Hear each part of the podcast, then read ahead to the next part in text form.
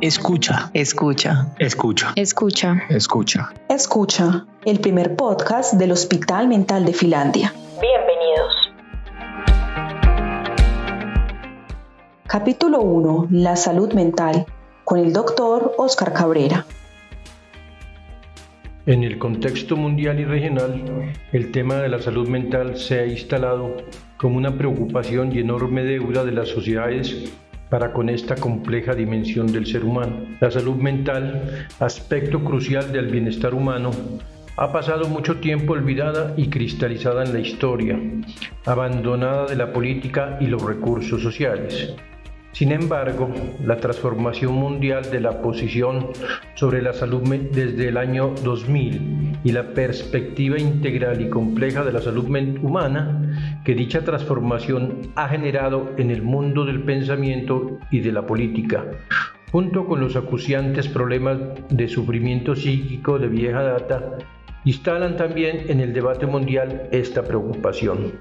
Unos 500 millones de personas en el mundo sufren problemas mentales y todas corren el riesgo de sufrirlos debido a los cambios sociales, a estilos de vida poco saludables, a las relaciones familiares disfuncionales y prácticas sociales y políticas adversas, a la pobreza, al abandono, la intolerancia, el estigma y la discriminación. Los problemas de salud mental son comunes en todos los contextos de la atención de salud y derivan en consecuencias personales, familiares y sociales a veces catastróficas. Se calcula que el 25% de las personas, una de cada cuatro, padecen una o más trastornos mentales o del comportamiento a lo largo de toda su vida.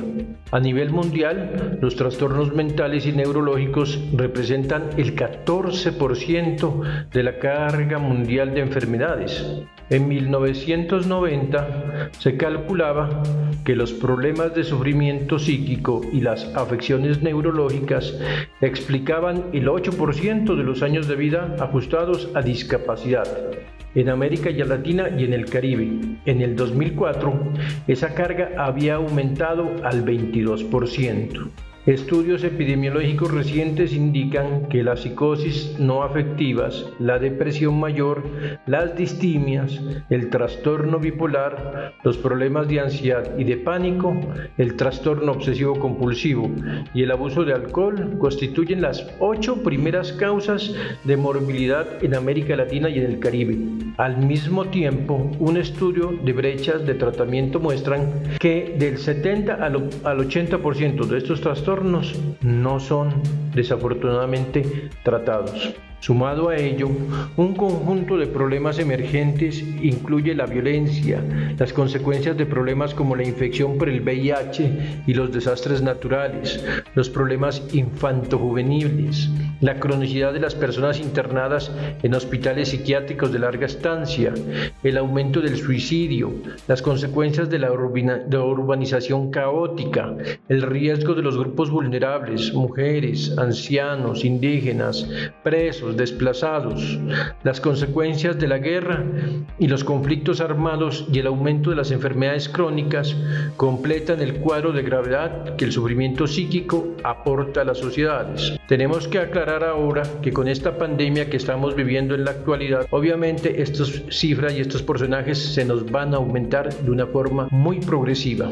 Sin embargo, el reconocimiento de nuevos sufrimientos mentales, la preocupación mundial por la salud mental y un conjunto de decididas definiciones de los gobiernos y las comunidades sobre la urgencia de la transformación de la atención psiquiátrica y sus propuestas señalan un periodo de cambio de paradigma.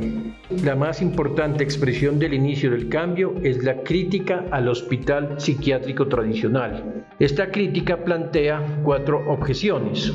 La objeción ético-jurídica que se fundamenta en la violación sistemática a los derechos humanos de las personas internadas. La objeción clínica, que indica la ineficacia terapéutica del hospital y la condición patogénica de cronicidad, la objeción institucional, que denuncia el carácter cerrado de la institución y la práctica sistemática de violencia física y psicológica, y la objeción sanitaria, que desvela las distorsiones del sistema de atención en la concentración desmedida e inamovible de recursos en este tipo de institución. Luego, el análisis de los determinantes sociales de la salud mental muestra el impacto de las condiciones sociales y económicas, así como políticas en la producción del sufrimiento psíquico. Los determinantes estructurales, distribución desigual del poder, dinero y recursos, y las condiciones de vida en su conjunto constituyen determinantes sociales de la salud mental. La pobreza, la urbanización caótica, la carencia de vivienda, el desempleo, las precarias condiciones de trabajo, los déficits en la educación, la legislación y los sistemas penitenciarios son causas sociales de problemas mentales. Seguidamente, el reconocimiento de la noción de déficits sociales muestra que las sociedades reconocen ahora un conjunto de déficits expresados en modos organizados de respuesta social a los problemas de salud mental, déficit de valores, de defensa y ejercicio de derechos, déficit de conocimientos de políticas y leyes, de organización sanitaria y de tratamiento. Por último, una señal de cambio se relaciona con los movimientos y propuestas mundiales por una nueva salud mental. La crisis del paradigma de la psiquiatría tradicional encamina el pensamiento y la acción hacia la salud mental comunitaria, basada en una concepción compleja de la salud mental que la entiende como un proceso histórico y socialmente determinado, que propone la construcción de una red de servicios comunitarios de atención. Este cambio de paradigma no es reciente su inicio se visualiza hacia la década de los años 70. Sin embargo, aun cuando los progresos han sido sustitutivos, los retornos han sido similares y la configuración mundial muestra la coexistencia de concepciones, prácticas y modelos de atención que preocupamente avisora todavía una extensa época de transición. Hasta que este podcast. Si te ha gustado y quieres estar atento a todas nuestras novedades, síguenos en nuestras redes sociales, en Facebook Hospital Mental de Finlandia, en Twitter arroba Hospital Mental F, en Instagram arroba Hospital y en nuestra página web www.hmf.gov.co. Hasta la próxima.